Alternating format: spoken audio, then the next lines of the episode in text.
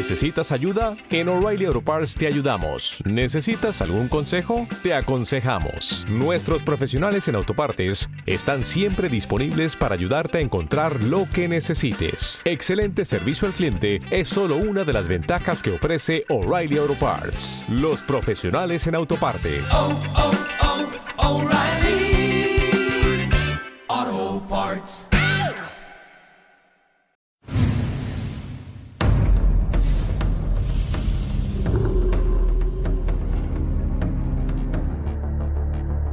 A las 6 y 6 minutos de la mañana del 27 de noviembre de 1989, la historia de la aviación en Colombia se dividió en dos. Ese lunes el Boeing 727 de Avianca con destino a la ciudad de Cali explotó cuando pasaba por la zona rural del municipio de Suacha, al sur de Bogotá.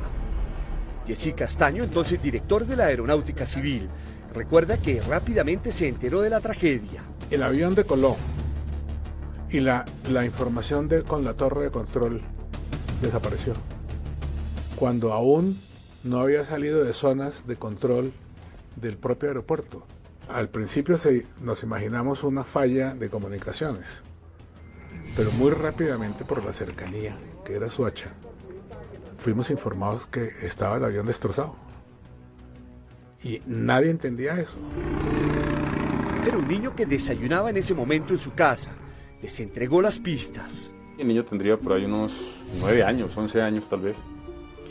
Y le dijimos, bueno, cuéntanos qué fue lo que, lo que viste. Entonces el niño nos llevó al tercer piso. El tercer piso de la casa de él tiene unos ventanales gigantescos, grandísimos. Y se veía perfecto el sitio del accidente. Entonces, con un avión miniatura, le pidieron al menor que les explicara lo que había visto.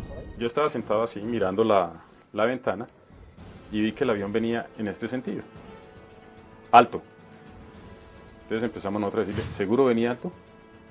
Sí, venía muy alto. Entonces de un momento a otro yo vi que estas partecitas, o sea, nos señaló las alas, empezaron a bajar así. Y este pedazo empezó a dar vueltas y se parte y se cae.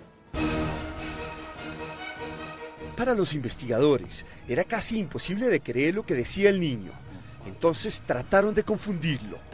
El niño insistía, no. Yo vi que el avión venía alto y pasó esto y esto y esto. Entonces ya empezamos a sospechar que sí pudo haber una explosión en, en vuelo.